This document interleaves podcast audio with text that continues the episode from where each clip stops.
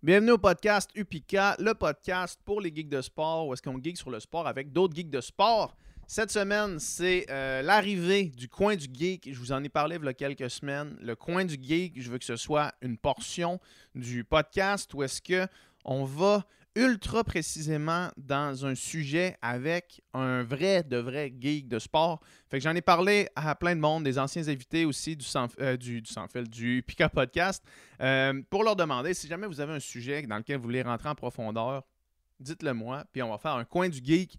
C'est Charles Castonguay qu'on a reçu il y a quelques semaines, qui est euh, le premier à se lancer. Il m'a dit Hey, j'aimerais ça qu'on parle de tel, tel, tel, tel, tel sujet. Fait qu'on a fait notre premier coin du geek sur la récupération. Fait qu'on va vraiment profondément euh, sur la récupération. On a fait trois épisodes. Je veux que ce soit des épisodes courts qui sont digestes, euh, où est-ce que Charles nous donne vraiment un, cours magistral sur la récupération. Le premier épisode, on traite euh, du sommeil, de l'importance du sommeil. Le deuxième épisode, on traite de l'importance de la nutrition. Le troisième épisode, on va voir, une fois que vous avez fait ces bases-là, les bases importantes, qu'est-ce que vous pouvez faire en plus pour aller maximiser votre récupération? Euh, c'est exactement ça que je voulais que le coin du geek soit. Euh, donc, on va vraiment précisément, euh, Charles nous sort des études, il a fait vraiment un, bon travail avant d'arriver sur le podcast. Puis moi, je lui pose des questions euh, en tant qu'élève, que, en fait, pour essayer de rendre ça le plus accessible possible. Euh, c'est précisément ça qui s'est passé. C'est ça que je voulais que, ce soit le coin du geek. Fait que je suis vraiment content. Euh, donc, les trois, les trois épisodes, je vais les sortir en même temps. Euh, fait que là, vous écoutez le premier en ce moment. Euh, vous pouvez aller écouter le deuxième et le troisième ensuite, tout dépendant quand vous voulez. Euh, si vous écoutez le podcast, si vous aimez ça, il y a trois affaires que vous pouvez faire. La première, c'est l'écouter. Fait que merci, vous êtes déjà là, vous le faites déjà. La deuxième, c'est le partager, soit dans votre entourage ou sur les réseaux sociaux en taguant Upika Sport sur Instagram, sur Facebook. Ça, ça fait son bout de chemin parce que ça permet à du monde de découvrir euh, le podcast davantage. Et la troisième chose, c'est prendre 10 secondes de votre temps, laisser un 5 étoiles sur les plateformes de streaming. Ça aussi, ça fait son bout de chemin dans l'algorithme. Puis ça nous aide beaucoup. Euh, sinon, le podcast est présenté par Upika. Upika, c'est une compagnie de suppléments de sport d'endurance, spécifiquement de sport d'endurance. Dans l'épisode 2 du Coin du Geek, euh, je vous donne une petite primeur sur le prochain produit qui s'en vient. Mais pour l'instant, on a le Upika Endurance qui est un tout en un pour pendant votre performance. 25 grammes de glucides, 300 mg de sodium, des électrolytes pour la, rétention d'eau. On a euh, de la taurine pour la création d'énergie, thermorégulation, vitamine B et C pour réduire le stress oxydatif sur les muscles lors d'efforts de longue durée. Donc, c'est tout ce que vous avez besoin. Scoopez ça dans une gourde, mettez de l'eau là-dedans, puis vous êtes parti pour vos longues sorties. Allez au upika.ca pour plus d'informations ou, euh, pas où, mais et utilisez le Upika Pod 2023 pour votre première commande. Euh, puis sans plus attendre, je vous laisse avec cette première, euh, ce premier coin du geek, puis ce premier épisode du premier coin du geek. Fait que euh, bonne, bonne écoute.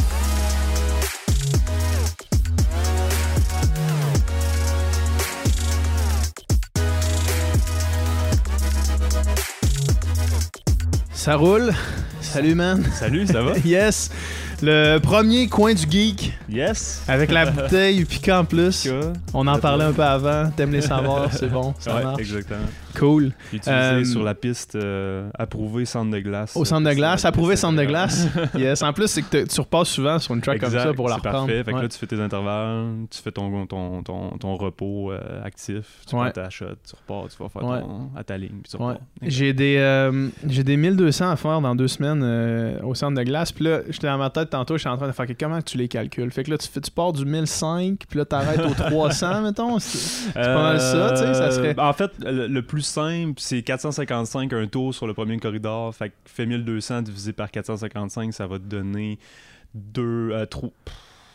Mais tu sais, je suis mieux de me mettre avec les lignes, là.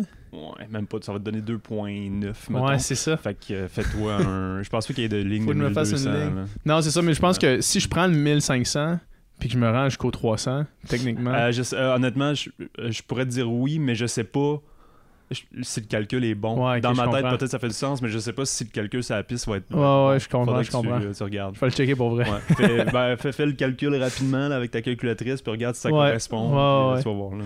Yes. euh, fait que de quoi qu'on parle? Le, le coin du geek euh, numéro 1. Yes, yes, excité de commencer ça euh, avec toi. Fait que, Yes. euh, aujourd'hui, euh, j'ai décidé de euh, parler avec toi de quelque chose qui est euh, sous-estimé et euh, pas fait de façon optimale par 99,9% des gens, moi inclus dans, Mhm. le, dans le deal. euh, et c'est la récupération post-entraînement ou la récupération du sportif en général, Ouais. je te dirais.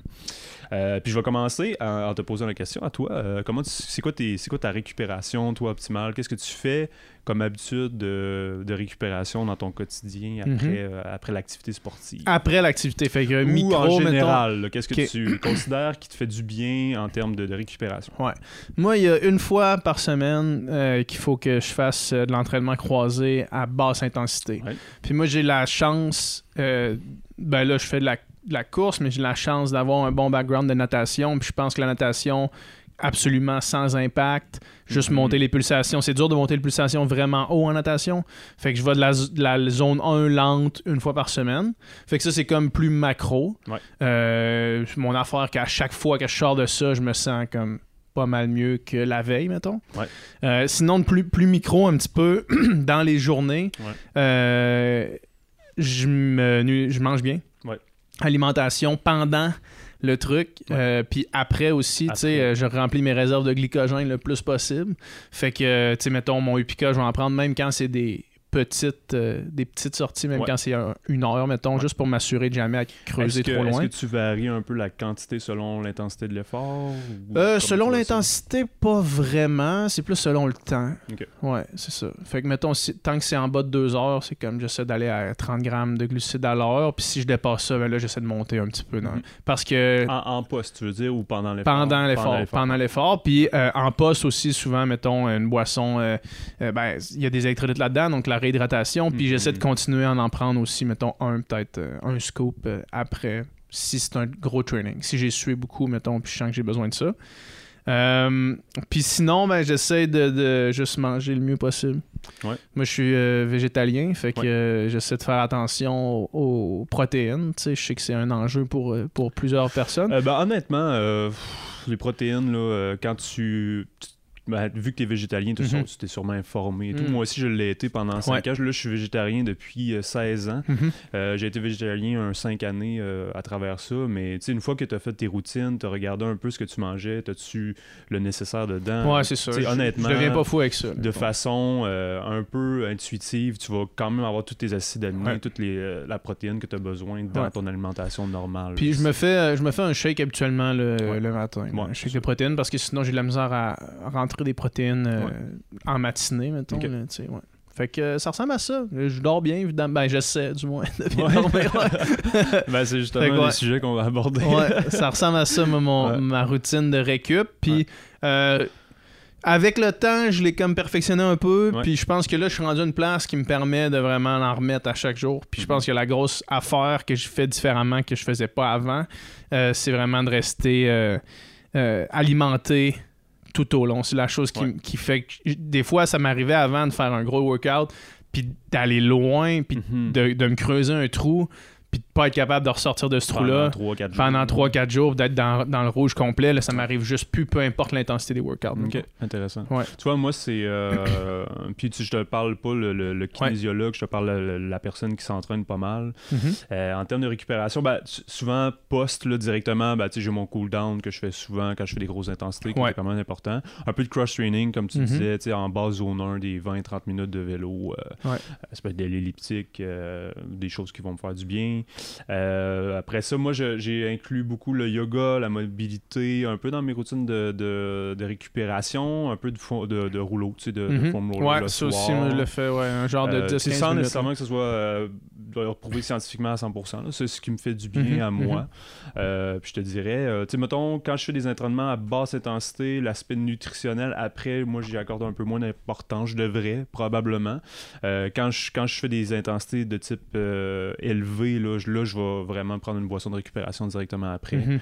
Euh, puis j'essaie de maximiser mon sommeil, mais la vie étant ce qu'elle est, euh, C'est on tough, sait ça. tous qu'on a besoin de X nombre d'heures, puis finalement, ben, Ça arrive on pas. Ça arrive jamais. Ouais. ça. Ouais. Mais moi, c'est pas mal ça, mes, mes routines. là. Yes. Puis justement, je te parle de ça parce que je voulais te présenter la pyramide de la récupération que j'ai extrait de, du livre Essential of Sports Science, l'édition 2021. Euh, c'est l'auteur, c'est Alson de cette pyramide-là, justement, qui nous parle de cette euh, récupération-là. Super. J'allais dire, euh, maintenant, ça m'est venu en tête pendant qu'on le fait parce que c'est le premier coin Ouais. du geek. Là. Tu m'enverras tes références. Ben oui, ben Puis oui, moi, je vais les mettre dans la description du podcast pour ceux qui s'intéressent d'aller plus loin, peut-être, dans, Ben oui, dans certain, leur, certain. euh, leur connaissance. Fait qu'on a cette, cette auteur-là. Puis là, je vais faire un petit disclaimer en, en commençant ça. Mhm. là.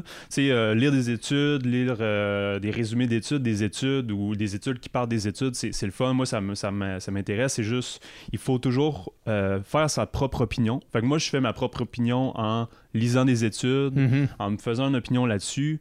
Mais euh, c'est pas en écoutant un podcast qu'on devrait toujours, ou en lisant un livre, peu importe, ou un blog, qu'on devrait avoir une opinion ferme sur quelque chose. Fait je recommande aux gens de toujours prendre ce qu'ils écoutent et après ça, ça allait se forger leur propre opinion Mhm. par rapport à des sources fiables qui vont aller lire, justement.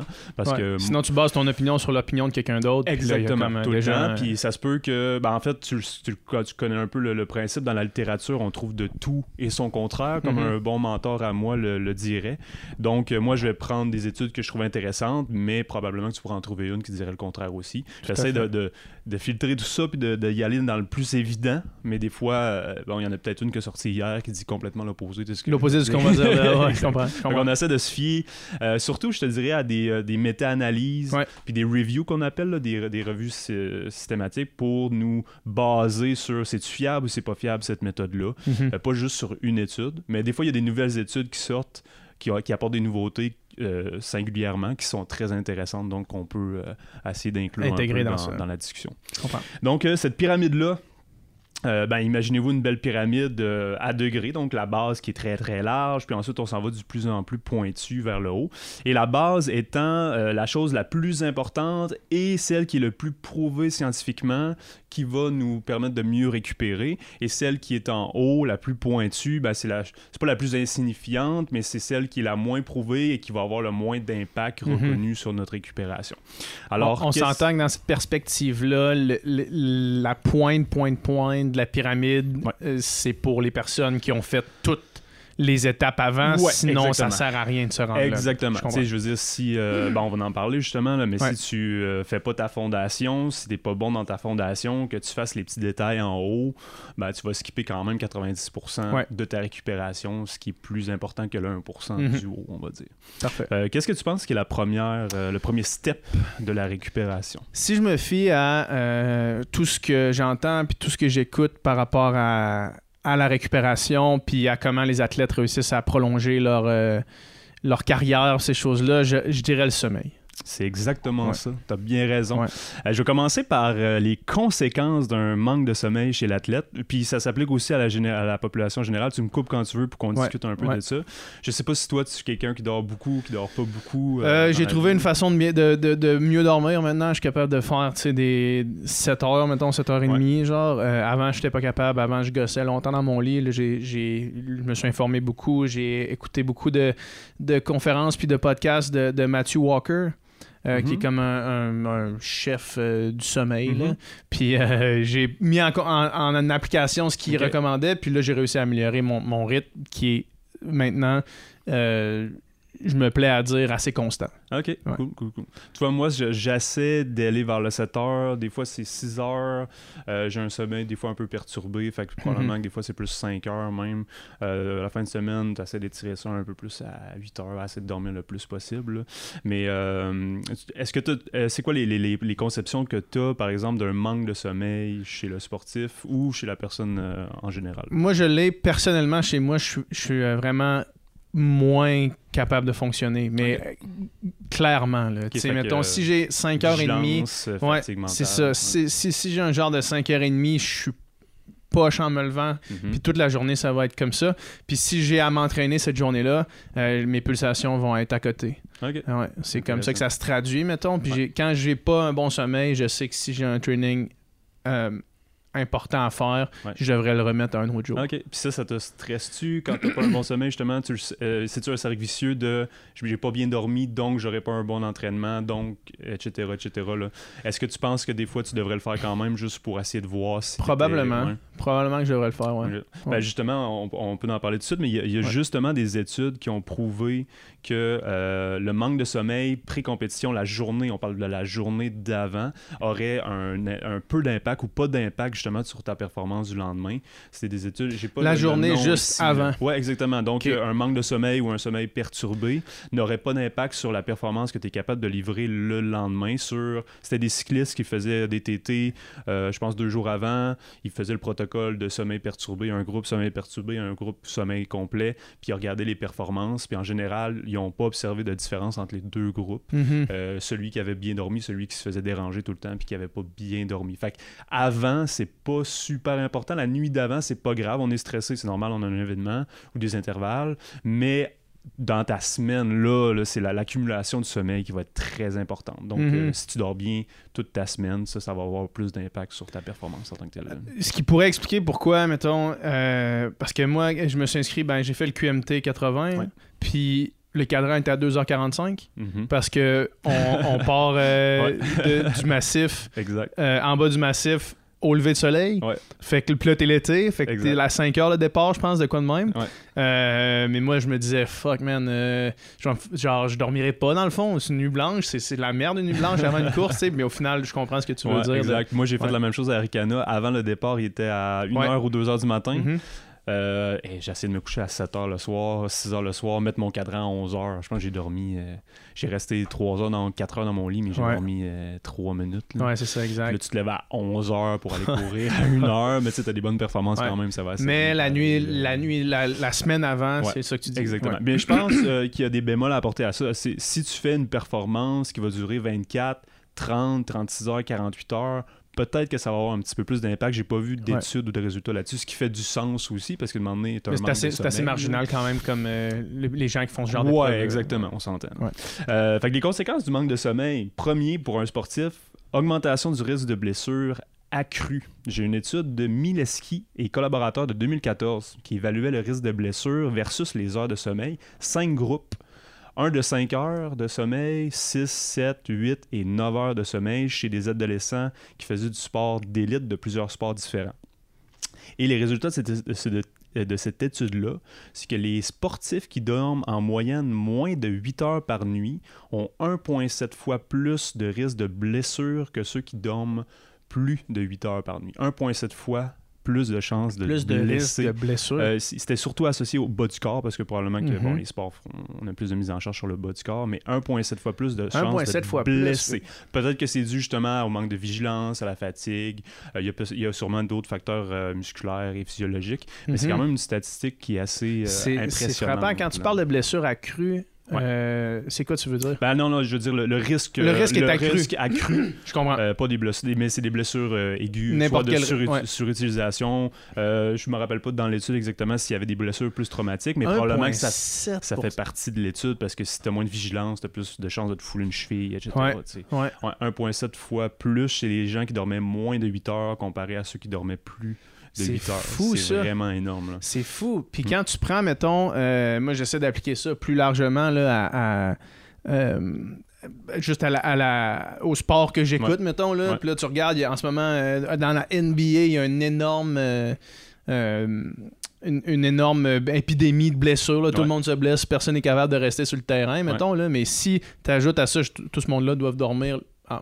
Pas vrai, c'est pas tout ce monde-là qui doit dormir 8 heures. Là. Non, non, non, mais, je pense pas. tu, mais tu dis, mettons, tu voyages, tu es tout le temps en train Ouais, de te déplacer, ouais, si ouais. tu augmentes de, de 1,7 fois ton risque de blessure, c'est énorme. C'est énorme pour un athlète professionnel. Massif. tu sais, je veux dire, les athlètes professionnels, il y en a. on dira ce qu'on voudra, mais il y en a qui sont super sharp, comme mettons un Tom Brady de ce Mhm. monde, qu'on l'aime ou qu'on l'aime pas. Lui, il appliquait à 100% Il joue toutes jusqu'à ses- 45 c'est ans, ça. tu sais.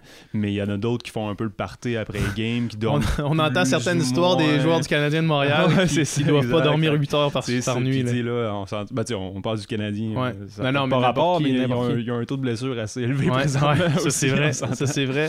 Mais moi, je le remarque aussi, j'ai plus de tension quand j'ai des nuits qui sont moins longues, répétées. Euh, plus de tension musculaire, j'ai de la misère des fois à, à- à enlever les, les- les petites tensions que j'ai dans mes mollets, dans mes arches plantaires, etc. Y a Peut-être, c'est pas exactement la corrélation 100%, mais j'observe ce phénomène-là par moi-même.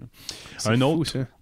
Une autre euh, conséquence, c'est la possibilité, il y a plus de chances de contracter des virus, euh, surtout respiratoires. Et ça, c'est Prater et collaborateurs de 2015 qui en viennent à la conclusion, ben, qui ont fait une étude dont le but était de déterminer si la quantité de sommeil par nuit influence les chances de développer un rhume après avoir été exposé à un virus de manière expérimentale. Donc, on faisait dormir euh, les gens en cinq groupes. Euh, moins de 5 heures, 5 à 6 heures, 6 à 7 heures, 7 heures à 8 heures et 8 heures et plus.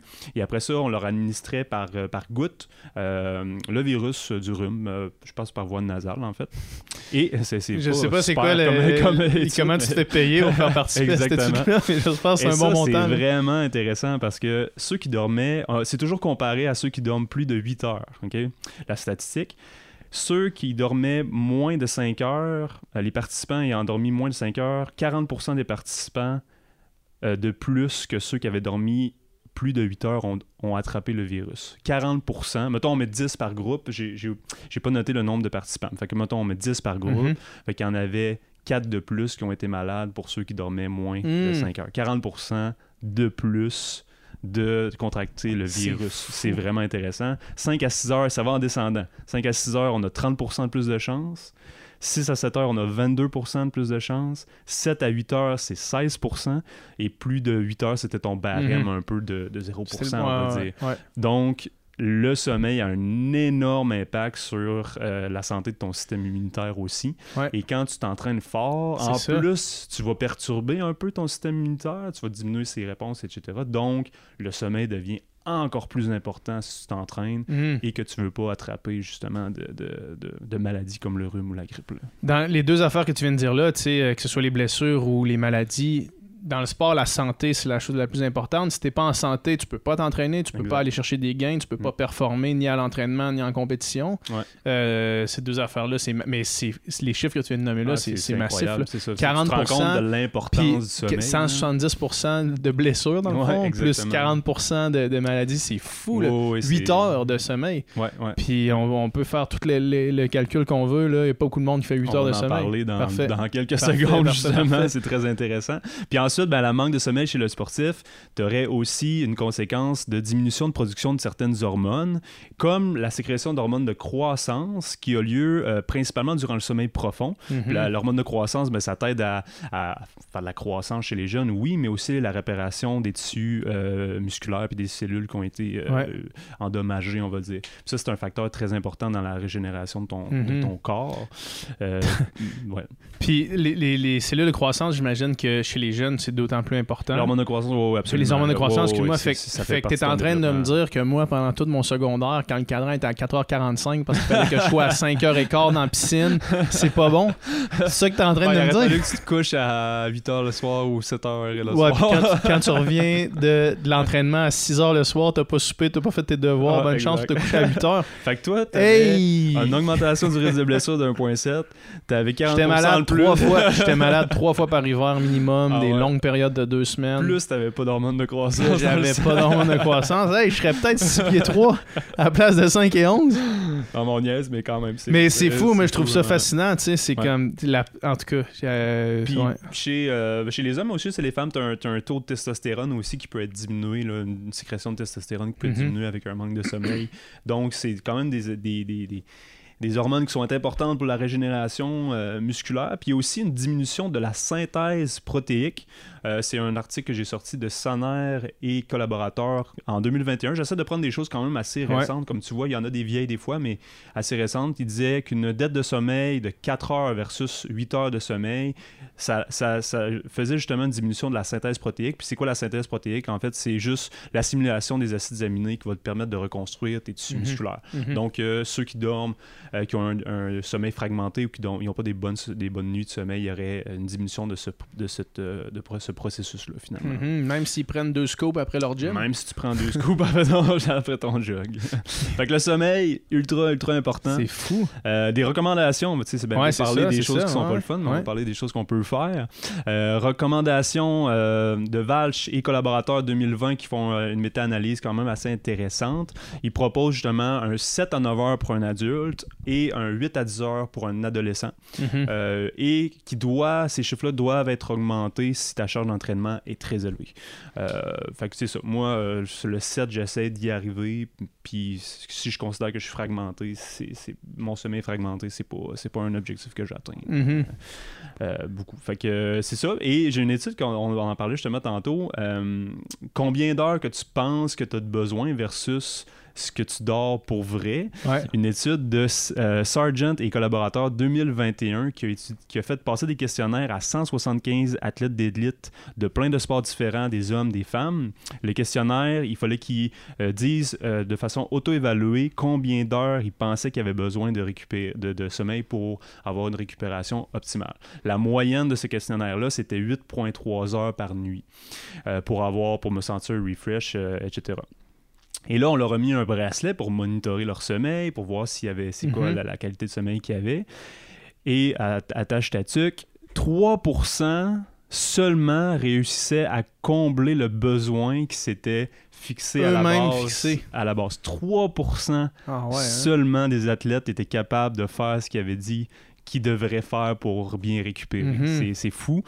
Et euh, ce- ce- cette statistique-là se caractérisait par 96 minutes en moyenne de moins que qu'est-ce qu'il avait dit. Fait que c'est qu'une heure et demie de moins que ce que tu croyais que tu as besoin Exact. de Fait faire. que C'était comme 6 heures et Puis leur guess sur qu'est-ce qu'ils croyaient qu'ils avaient besoin de faire était quand même bon, selon ce qu'on vient d'entendre. Oui, absolument, parce que les, les- justement, les statistiques te disent... Ils bon, savaient euh, c'était quoi la statistique. C'est ça, c'est 8 heures, 8 à 9 heures, mais euh, Ah, avec ouais. le bracelet qu'il portait, avec le, comme le on le monitoring, c'est c'est comme- une heure et demie de moins. Comme ce que tu as expliqué, une heure et demie de moins, ça t'amène à 6 heures et demie. Puis 6 heures et demie avec toutes les, toutes les chances augmentées de, de blessures puis de maladies, c'est énorme, Ouais, c'est massif. vraiment- pour un athlète d'élite, c'est Ouais, énorme. Ça change tout. Puis si on dit que ça prend encore plus de sommeil quand tu as des périodes d'entraînement élevées. Fait qu'imagine, là, tu sais, mettons, ça te prenait 10 heures parce que tu as un, un énorme camp d'entraînement ou tu as un volume euh, immense cette semaine. Ça te prend 10 heures, puis tu fais 6,5 heures. tu as un 3,5 heures qui Ouais. est en poubelle. là, Ouais. que, à la longue, ben, sur la première semaine, peut-être que ça t'affectera pas, mais sur un mois, ça, ça va être tough. Là, Ouais. moi, Euh, puis là-dedans, est-ce qu'on calcule euh, les siestes? Est-ce que les siestes J'en venais Parfait, exactement, tu lis dans ma Parce que je vais, je vais peut-être. euh, je veux pas devancer euh, le truc, sauf que moi, euh, tu sais, tu as travaillé avec Alex Harvey.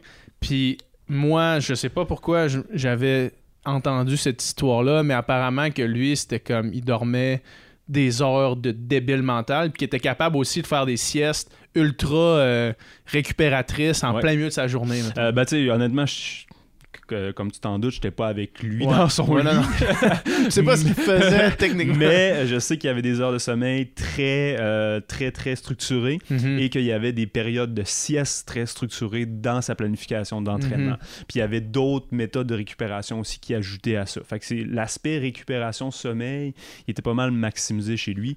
Évidemment, euh, quand tu as 22, 23, 24 ans, tu es un jeune, tu vas le faire le party de temps Ouais, en temps. c'est ça, il faut se le permettre pour la santé mentale aussi. Mais je dirais que dans 99,9% de son quotidien, je pense qu'il optimisait quand même assez Mhm. bien euh, enfin, ce qui nous ré- euh, répertoriait lui. Ouais, ouais, c'est ça, exact. exact. Fait que oui, absolument. Puis pour en revenir à ta question de la sieste, et oui, en fait, la sieste peut compenser le manque de sommeil euh, si on a une nuit courte et les effets sont positifs, peu importe euh, la quantité de sommeil que tu as eu. Fait que, que tu aies eu une, une, nuit de 5 heures ou de 8 heures, Mhm. faire une sieste de 20 à 30 minutes environ, ça va quand même améliorer ta vigilance, ta vigueur, ton temps de réaction. Euh, ça va diminuer ta, ta perception d'anxiété et ta perception de fatigue. Donc, c'est de l'accumulation de sommeil que tu peux compter dans tes Ouais. heures. Absolument. Ouais. Ouais. Fait que la, sieste est bonne affaire. Euh, J'avais déjà entendu, corrige-moi si je me trompe, c'était l'information que c'était impossible d'accumuler des heures de sommeil, de mettre des heures de sommeil en, En banque, banque. mais que c'était possible d'accumuler une dette de sommeil sur du long terme? Exactement. La dette de sommeil, c'est possible de l'accumuler. Accumuler du sommeil en banque, c'est pas parce que tu dors 14 heures une journée que tu as plus 4. Là. Non, Ouais, hein. c'est ça. Au contraire, je pense que passer justement le ratio que, que Valch il, parle, il parle dans, son, dans son étude de 8 heures, je pense pas que Mhm. c'est nécessaire d'aller plus haut que ça à 11-12 heures. Puis tu, vas, tu peux pas l'additionner sur une journée que tu n'as pas dormi. Mais la dette, euh, en effet, ça ça, ça, ça- ça peut te faire mal là, à long Mhm. terme. Je suis absolument d'accord avec ça. Puis c'est quoi les bonnes habitudes qu'on Ouais, peut avoir exact. par rapport au sommeil? Ben, J'en ai sorti une petite liste là, justement de, de, de Essential of, euh, of Sport Science. C'est euh, éviter les stimulants près du coucher. Donc café, alcool, les repas copieux, les écrans aussi qui peuvent Mhm. nuire au sommeil. Donc on évite ça. ne pas rester allongé dans le lit sans dormir pour des longues périodes prolongées. Fait que me coucher dans mon lit, euh, euh, mettons, gosser mon sel pendant une heure de temps, c'est pas une bonne routine à faire. Avoir une certaine routine relaxante avant de dormir, méditation, automassage, mobilité. Je le fais un peu moins dans la dernière année, mais normalement, c'est ce que je fais, automassage, mobilité, méditation. Essayé de faire ça avant de Mhm. me coucher la plupart Mhm. du temps. Ça m'aidait à dormir.